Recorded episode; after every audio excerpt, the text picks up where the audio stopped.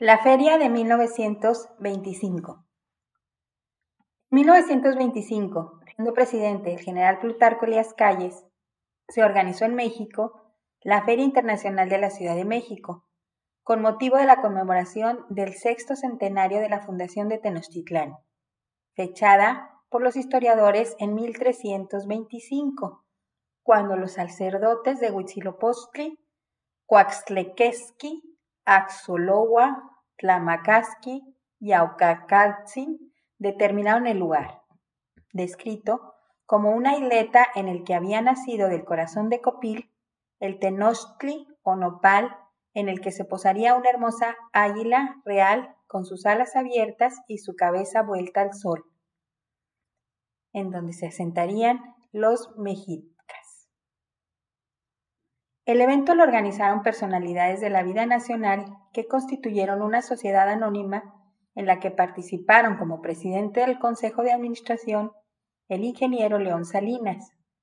que era senador y presidente de Ferrocarriles Nacionales, y como vicepresidente el secretario de Relaciones Exteriores, licenciado y general Aaron Sáenz. La idea que tuvieron era la de promocionar lugares y productos que ayudaran a resolver la crítica situación económica que prevalecía en el país. Para el caso, instalarían la feria en los 100.000 metros cuadrados de la Alameda Central en 300 pabellones para participantes nacionales y extranjeros. Lanzaron un concurso de carteles en los que resultó ganador Ernesto García Cabral con la obra titulada Cincelé el escudo de mi raza,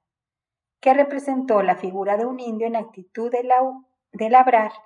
el águila sobre una piedra. Distribuyeron panfletos para promocionarla, que incluyeron imágenes para la sección de México precortesiano, de la pirámide del Sol y de la Luna en Teotihuacán, de la piedra votiva del rey Tizoc, y para el México colonial de la iglesia de Tepoztlán, el convento de la Merced y la fuente del Salto del Agua.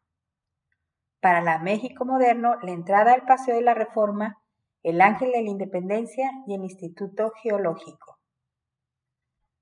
Entre las actividades agrícolas promocionaron el zacatón de los climas fríos, la vainilla, el café, el tabaco y el cacao de los climas cálidos,